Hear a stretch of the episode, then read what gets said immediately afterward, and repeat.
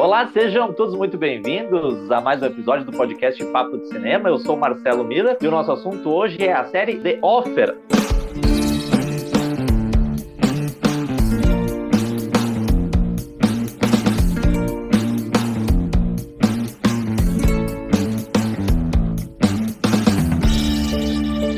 oferta sobre os bastidores de O Poderoso Chefão. Antes de chamar o meu parceiro de podcast hoje, é sempre importante dizer o quanto a gente ficaria feliz se você desse cinco estrelas pro podcast Papo de Cinema, nos coloca num ranking melhor em todos os agregadores de podcast. Também lembrando que o podcast Papo Cinema está em todos os principais agregadores de podcast. Então faça isso, dê cinco estrelas para um podcast Papo de Cinema, compartilhe esse episódio com seus amigos para que o nosso trabalho se fortaleça e chegue cada vez mais longe. Não é mesmo, Robledo Milani? Olá, Marcelo, olá os nossos ouvintes, pessoal que segue o Papo de Cinema. Estamos aqui num episódio, esse sim a gente pode chamar de episódio especial, né? Marcelo adora gastar essa palavra especial, mas a gente, esse aqui sim, porque não é uma série nova, não é um lançamento, não é, uma, não é algo que fez barulho aí quando passou, foi lançado e tal, mas é uma queridinha nossa, né, Marcelo? Eu me lembro, eu, eu assisti, quando eu assisti na, eu assisti na época que estava sendo lançado, no ano passado, e gostei muito de The Offer, e lembro que eu toda semana tinha episódio novo, eu ficava enchendo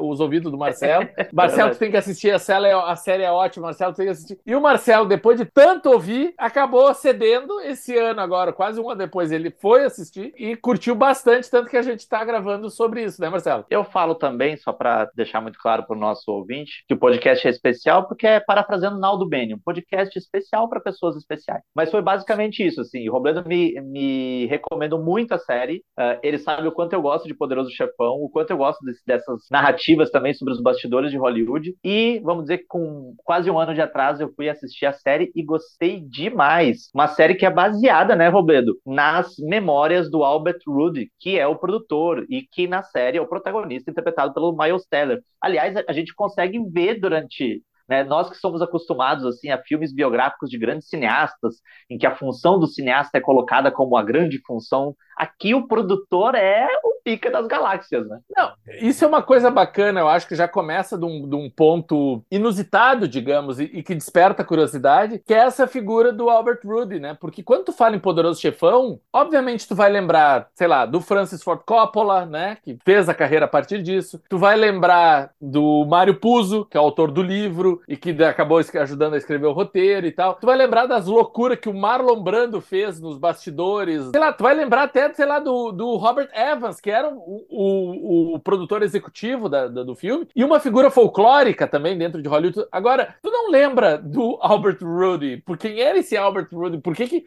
escolheram esse cara para ser o ponto de vista da série? E à medida que os episódios vão passando, são, eu acho que são 10 episódios ao todo, né, Marcela? A primeira uhum. essa é uma minissérie, na verdade, né? Não é uma série, é uma minissérie.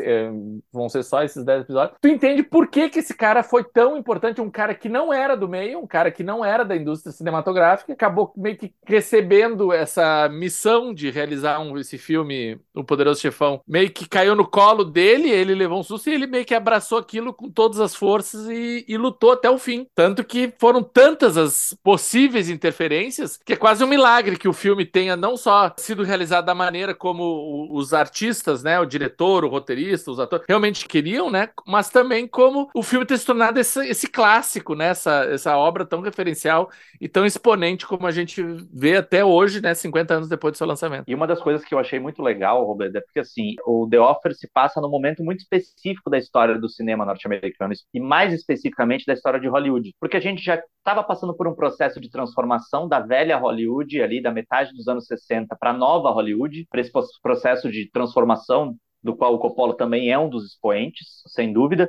Então é muito interessante porque assim, se a gente for assistir a um filme ou uma série sobre a velha Hollywood, a gente vai ver tudo sempre concentrado na figura dos grandes chefes e donos de estúdio, né? Ou dos produtores hiperpoderosos. Aqui a gente tem um embate constante entre até mesmo o Robert Evans, que era o produtor executivo e era o vice-presidente da Paramount na época, com os donos da Paramount, que era uma empresa chamada Gulf Western, que era uma empresa que não tinha nada a ver com cinema. E isso é uma das coisas que acontece muito nos anos 60 e 70 em Hollywood, né? Os grandes estúdios deixam de ser propriedade de homens e mulheres de cinema e passam a ser parte de conglomerados que entendem o cinema como um braço de entretenimento. Então, assim, muito da série, e eu ficava muito prestando atenção nisso, são esses embates que o próprio Albert Wood tem, que o Robert Evans tem, com o CEO da Gulf Western, que é um cara que está pensando em dinheiro, né? Que é um cara que está pensando em lucrar. Então, eu acho que, além de tudo, tem uma questão contextual ali que é muito interessante. E quem prestar um pouquinho de atenção na, na The Opera vai perceber essa transformação e como essa disputa de discurso, essa disputa de vozes entre o dinheiro, porque uh, a gente chega no momento ali que a Paramount está prestes a lançar o Love Story, né? Que é um filme que vai ser um sucesso gigantesco. A gente vai ter outros outra discussão sobre outros filmes, inclusive que levaram o Robledo Milani a fazer umas sessões aí muito bacanas, depois ele vai falar pra gente sobre isso, mas eu acho interessante que é isso. O que a gente vê é a Paramount precisando de um sucesso financeiro para se justificar para o seu novo dono, né? Exato. Eu acho importante que o nosso ouvinte agora esteja bastante atento, principalmente ao que o Marcelo tá falando. Eu vou confessar para vocês, quando a gente tava na nossa reunião de pauta aqui, a gente e eu trouxe, olha, temos que gravar o um podcast, qual vai ser o tema do podcast essa semana? E a gente ficou meio na dúvida, ah, pode ser o filme tal, pode ser o filme tal. E daí eu soltei, ah, vamos falar sobre The Offer. O povo aqui do site meio que me olhou estranho, tipo assim, por que The Offer? Uma série antiga e tal. Mas justamente por isso, o Marcelo é, é um profundo conhecedor sobre essa época onde se passa a série, que é a, a nova Hollywood. E, e, já estudou muito, já deu aula sobre isso, né, Marcelo? Já deu uhum. cursos e tal sobre isso e tal. Então eu acho que esse era um resgate. Eu queria ouvir o Marcelo falando sobre isso e estou dividindo com vocês que estão nos ouvindo agora também, porque o Marcelo tem muito a falar sobre esse momento, porque é realmente um momento de divisão, né? De, de um momento de dar adeus a uma a, a, era de ouro que a gente fala, né? Aqueles que foi teve seu ápice nos anos 40 e 50 e que re, remoeu durante muito tempo aí no meados dos anos 60 e está chegando ao fim nesse início dos 70 e uma nova era que vai revolucionar, de trazer a vida real para a tela de cinema, né? De mostrar realmente as coisas como como elas são e não aquele mundo de fantasia como Hollywood estava acostumado a retratar. Agora, uma coisa que eu acho muito importante também falar sobre a questão do, dos bastidores, especificamente do Poderoso Chefão, porque a gente, as, essas histórias sobre bastidores de grandes filmes uh, são folclóricas e existem sobre quase todo grande sucesso, sabe? Eles poderiam fazer uma minissérie sobre os bastidores de O Vento Levou, que trocou Total. três, quatro vezes de diretor, sabe? Eles Ca podiam fazer Casablanca, que o roteiro era escrito de um dia para o outro, sabe? A Malvada, sabe? Quanto mais quente, melhor. Sabe,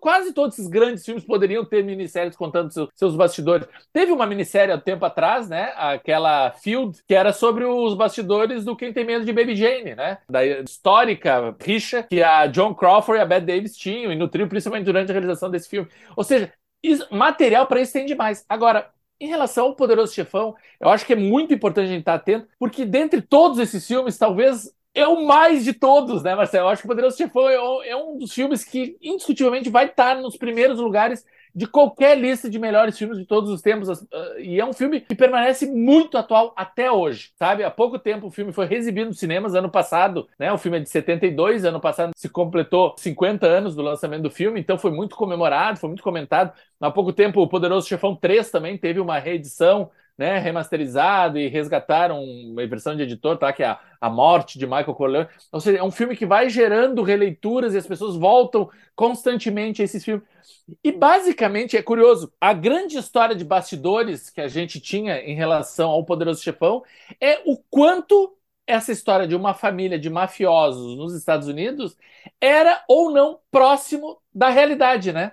Porque a gente está falando justamente isso, dessa nova Hollywood, que é um momento em que os, os realizadores, esses, essa garotada que está chegando em Hollywood, para de olhar para dentro dos estúdios, como os, os, cineastas mais antigos, que filmavam tudo dentro de quatro paredes, em ambientes controlados, e começa a olhar para as ruas, começa a olhar para fora. Então, o quanto o Mário Puzo, o Francis Ford Coppola, o quanto esses caras, ao observarem o entorno deles, que os dois, vamos ver, tanto Coppola quanto o Puzo são descendentes de italianos, sabem bem como é essa dinâmica familiar, conhece... e na série a gente vai ver, né? Tem momentos lá que um, um, tal, um executivo chegava e dizia, cara, mas essa reunião pode ser feita numa mesa qualquer, e daí o Coppola vira, não, essa reunião tem que ser feita enquanto o fulano tá fazendo um molho de tomate, porque é na cozinha que acontece esse tipo de coisa. É coisas muito específicas que só quem viveu isso desde a infância sabe que é assim que funciona. Então a gente, durante, a gente sempre ouviu falar, né? O quão próximo da vida real, o quanto realmente esses mafiosos agem ou não dessa maneira, o quanto existem pessoas tais quais essas que estão sendo retratadas na tela. E um personagem mais característico, e daí isso é uma coisa que se tornou notória, é um cantor que, vocês lembram, no início do Poderoso Chefão 1, O filme começa numa festa de casamento. E tem lá, pelas tantas, está todo mundo preocupado dentro dessa festa de casamento, que é a filha, né? A Connie está se casando, a filha do poderoso chefão. E tá todo mundo se perguntando: será que um dos afilhados do pai dela, né? Do poderoso chefão, vai vir, que é um tal de um artista muito famoso em Hollywood, que é ator e que também é cantor. E eles ficam, todo mundo, até que eu tava pensando, esse cara aparece e esse cara mostra uma subserviência muito forte a esse padrinho, né, Marcelo? Ele mostra é... um, um, um, reconhecimento e um agradecimento. E tudo que mandam ele fazer, ele acaba fazendo. Ele tira foto com todo mundo, ele sobe no palco, ele canta, ele tudo. E as pessoas, ao verem aquilo, muitas pessoas se perguntaram: será que esse cara não é o Frank Sinatra? Será que Será? é um desenho inspirado por Frank Sinatra? E aí já é o mote, né? Para começar o The Offer. É, porque tem essa coisa do Frank Sinatra, e o Frank Sinatra aparece na série, né? Putaço que vão fazer o filme, especialmente porque as pessoas acham que o Mário Puzo escreve aquele papel para ele, tanto que no, no filme o cantor aparece pouco, era para ele aparecer mais ainda, né? O, o estúdio, de alguma maneira, faz uma concessão de diminuir o papel do cantor também para dar uma, uma apaziguada. E esse conflito é interessante porque. E agora, na coisa... série, a gente entende por que, que eles tiveram que apaziguar é. isso, né?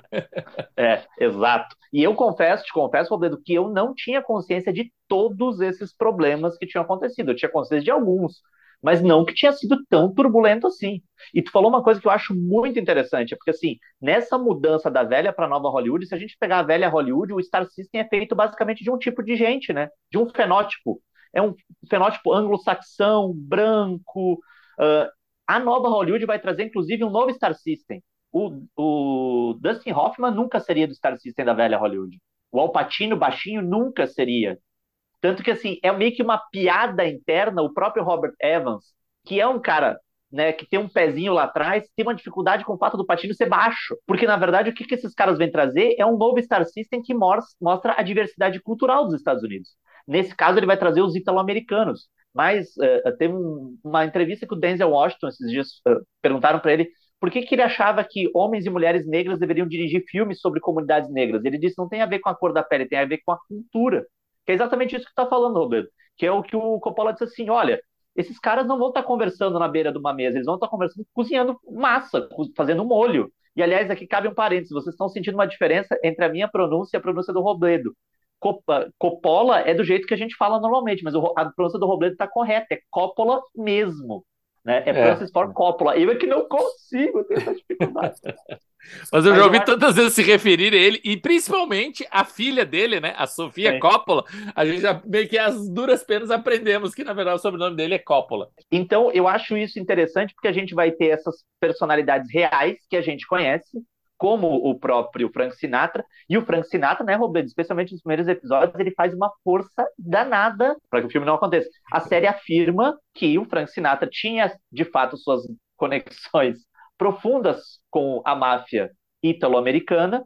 E aí é isso, esse é o grande conflito do começo, né? A máfia, a comunidade italo-americana não aceita a produção do filme, assim como de alguma maneira também tentou boicotar o livro do Mário Puzo, porque achava que representar a comunidade italo-americana por meio da máfia seria estereotipar essa comunidade italo-americana, ou seja, eles, a, a, própria máfia tentou se esconder atrás de um discurso que é um discurso afirmativo, né? Olha, não queremos ser tipificados dessa maneira. Na verdade, era a própria máfia que fazia isso. E aí, boa parte da série se dá nesse processo de tentar convencer Agora... a máfia de que dá para fazer, né? Agora, a partir do momento, isso é bacana que tu está comentando, porque a série realmente assume, né? O Frank Sinatra era tinha várias conexões com mafiosos. Ele conhecia um esse pessoal. Ele, exatamente, era um filho da puta. Então, assim, tem várias histórias do Frank Sinatra envolvido, né?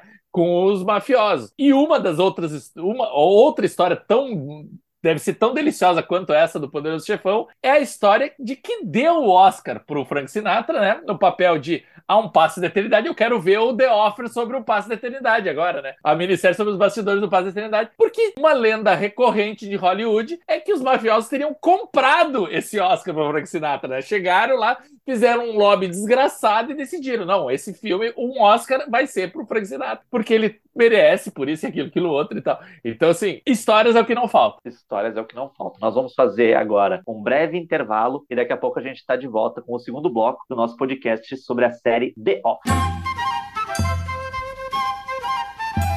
Olá, pessoal. Eu sou Vitor Hugo Furtado, um dos jornalistas do Papo de Cinema, e você está acompanhando o nosso podcast. Agora, para dar uma respirada nessa conversa, eu tô aqui para lembrar que você também faz parte desse espaço. Exatamente, pois os parceiros do Papo de Cinema tanto podem sugerir os temas a serem debatidos nesse momento de troca e discussão, como também negociar conosco inserções comerciais, divulgando seu produto, evento, filme ou marca. Bacana, né? Fale com a gente, mande um alô por qualquer um dos nossos perfis perfis nas redes sociais e você sabe, estamos no Instagram, no Twitter, no Facebook e todas as outras redes sociais, ou mesmo lá no site, pelo nosso e-mail papodecinema@papodecinema.com.br. Estamos esperando pelo seu contato, viu? Tenho certeza que vai ser muito legal contar com você ao nosso lado, tornando esse papo de cinema ainda mais amplo e diverso. Bora lá? Estamos de volta com o segundo bloco do nosso podcast sobre The Offer, minissérie da Paramount Plus, que fala sobre os bastidores de Poderoso Chefão. Uma coisa, Robledo, que a gente conversou muito ao longo dos dias, porque sempre que a gente fazia reuniões, eu fazia questão de atualizar o Robledo de onde eu estava em The Offer para colher as impressões dele sobre isso, é o elenco, né? De como o elenco da série tá muito bom. E a gente sabe que aqui no Papo de Cinema ninguém dá mais atenção para as atuações do que Robledo Milani. Não, não, também não é assim. Mas o, sim, o, tu tem razão. O elenco do The Offer é muito bom. Sabe que eu, particularmente, não sou um cara muito fã do Miles Teller, sabe? Não, não... Você não gosta dele? Não sou muito fã, não. Pra mim, ele é um. Nem, nem no Quarteto Fantástico, que ele está maravilhoso. É isso, sabe? Ele, qualquer filme que ele se meta, sempre tem alguém melhor que ele no elenco, sabe? Ah, ele é o novo protagonista de Top Gun. Cara, do lado de Tom Cruise não se fala de mais ninguém, o Tom Cruise. Ah, ele está no Quarteto Fantástico. Não, não é, sabe? Ele está no Whiplash. Não, é o Jake Simmons que a gente está prestando atenção, não é nele. Então nunca é o, aquele outro Cães de Guerra. Não, é o Jonah Hill que importa. Nunca é o Miles Teller, mas Acho que ele tá decente, ele tá, ele não compromete, ele faz o papel direito como o Albert Wood, esse produtor. É interessante como o elenco da série, dos atores do filme do Poderoso Chefão, é interessante porque eles privilegiam re, re, realmente artistas parecidos, né, Marcelo? Sim. Com os verdadeiros. Então, o garoto que faz o, o jovem Alpatino é muito parecido com o que o Alpatino fazia, sabe? O Anthony Hipólito. Mas eu acho que, assim, os dois grandes acertos, e realmente são os dois nomes que as pessoas estão falando, né? Das poucas que falaram de fato sobre The Offer, eu acho que a gente não pode deixar passar o momento maravilhoso que está vivendo a June Temple, né? Que faz esse braço direito do, do Rudy, né? Ela é a secretária barra produtora, barra assistente, barra uh, ideia, fonte de ideias criativas e melhor amiga e tudo. Ela é a, a que está sempre do lado dele. E ela tá incrível na série. Ela tá muito bem. E, aliás, o que, que ela tem feito nos últimos tempos que ela não tá incrível, né? Vamos só lembrar que ela está também em Ted Laço, série ah, maravilhosa. Então, assim, a Juno Temple, acho que ela, ela dá vivacidade, ela é um toque... Ela tem uma figura que é muito apropriada para aquela época, né? Ela está muito bem caracterizada, ao mesmo tempo que ela é uma garota muito moderna, né? Ela é uma garota muito contemporânea desse tempo. Então ela faz uma ponte bacana de identificação com o espectador, eu acho. Ela, ela me funciona muito como isso. Ela, para mim, quando sempre que ela entrava em cena, eu me sentia como se eu estivesse fazendo parte através dela, sabe? Eu acho uhum. muito bacana a, a, porque ela é uma garota muito simples também. Muitas vezes ela faz perguntas, né? Ela também não é da, do, do ramo do cinema. E ela tá, mas pra que que é isso? O que estão fazendo? O que, que vocês querem? Por que, que demora tanto? Porque, sabe? Ela, ela, e ela, ao menos, assim que ela entendia, ela já abraçava e disse: então tá, vamos fazer o máximo para que seja feito desse modo e as coisas aconteçam. Parece que ela meio que já estava antevendo o sucesso que esse filme ia ter, o quão importante seria esse filme sendo feito dessa maneira, como os realizadores queriam de fato. E o outro é um cara que tem uma longa carreira em Hollywood, é um ator inglês, tem então cinema britânico e norte-americano. É um cara que já fez muita coisa, mas nunca até então tinha chamado tanta atenção, eu acho, como ele está nessa série, que é o Matthew Good. O Matthew Good faz uh, essa figura do produtor executivo, né, que é o Robert Evans, que é, o, é aquele cara que é o remanescente da velha Hollywood, né? É um Sim. cara que, que tem todos esses cacuetes. Ele próprio, ele é um, vejam bem, ele é um produtor executivo, ele é um cara que, em tese, nem estaria lidando diretamente com questões criativas, ele é mais fazendo a função de, da estrutura, de oferecer as condições, de ter a grana, de poder fazer a viagem, de trazer o fulano o Beltrano, conseguir os atores e tal. Mas ele é um cara tão estrela, tão. É uma presença tão carismática, tão marcante, que ele, ele domina a atenção. E a, e, e a própria história de vida dele é muito forte, né? Uma história que, que, que gerou livros, gerou história, sabe? Todo mundo, documentário, Robert Evans foi uma figura muito folclórica em Hollywood. E é um, para vocês terem uma ideia, um, era, um, era um, um homem né? Um homem hétero, galanteador, conquistador, estava sempre com uma grande estrela de Hollywood aos seus braços. O Marcelo falou, né, que tava, a Paramount estava lançando Love Story, que foi um grande filme. A, a, a Ellie McGraw não, e a gente sabe as histórias, inúmeras histórias tem de atrizes que se envolvem com colegas de cena e tal.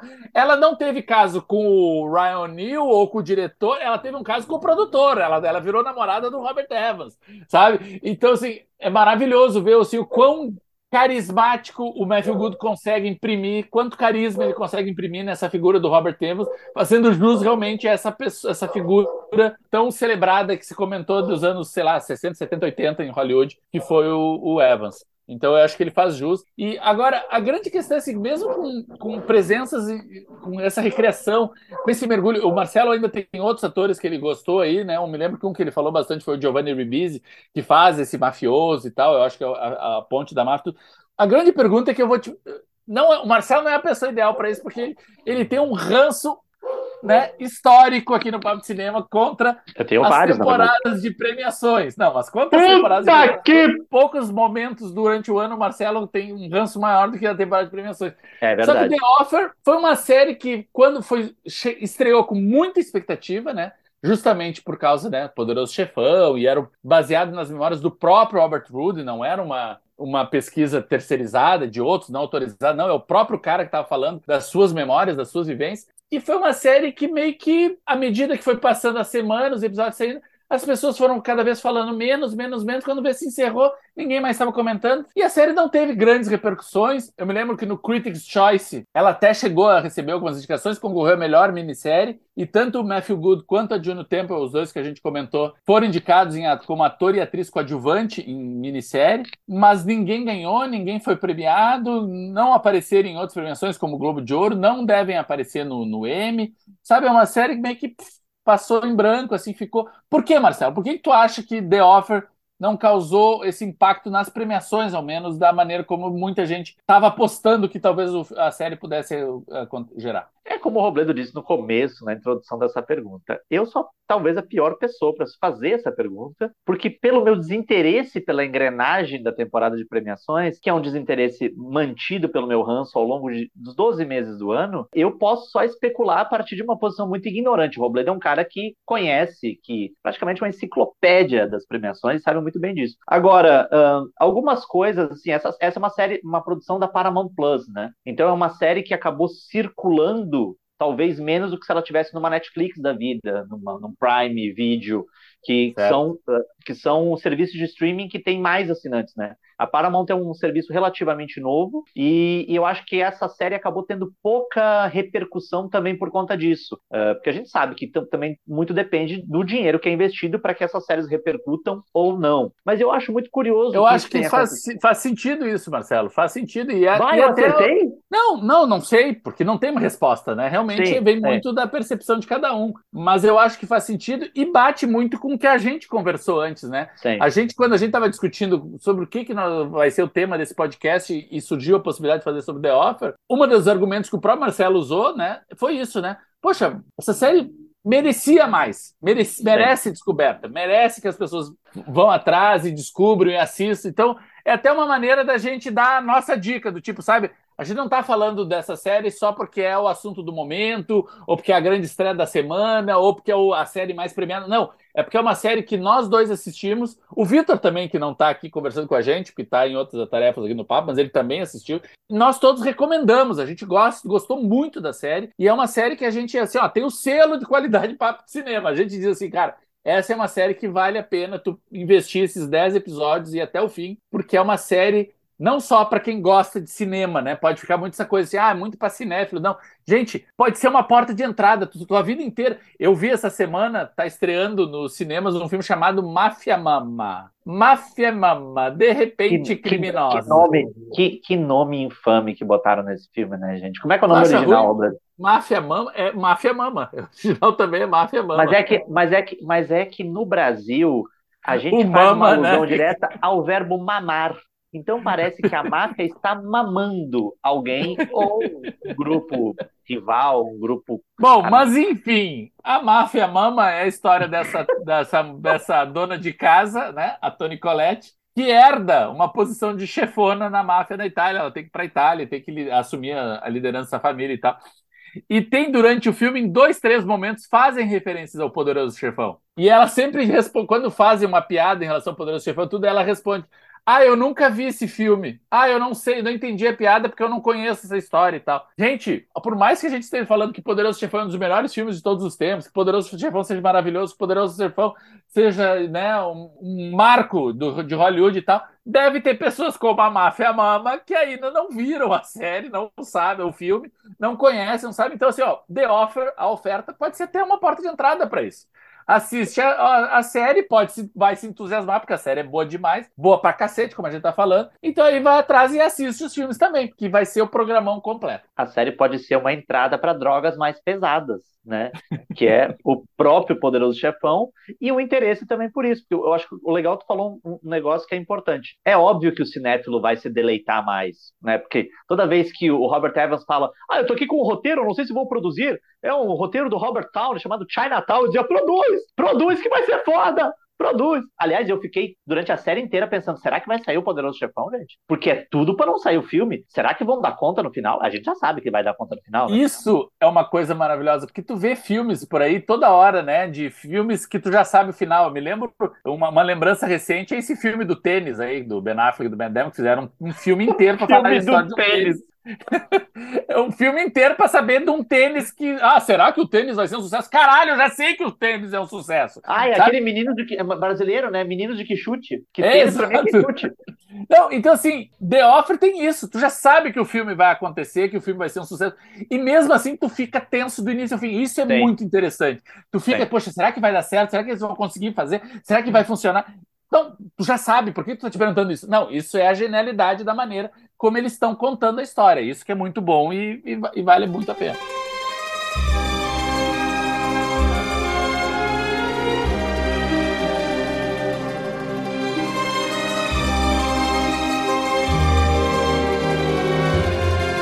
Então é isso, né, seu Roberto Milani? Fica aí então, a dica aí, do Papo de Cinema, para que as pessoas confiram The Offer, tá lá disponível no Paramount Plus. A gente quer saber o que você achou, não só desse episódio, mas quando você conferiu The Offer, saber o que, que você achou de The Offer, o que, que você gostou, o que, que você não gostou. Interaja, porque interação é coisa de jovem e nós somos jovens, né, Rolo?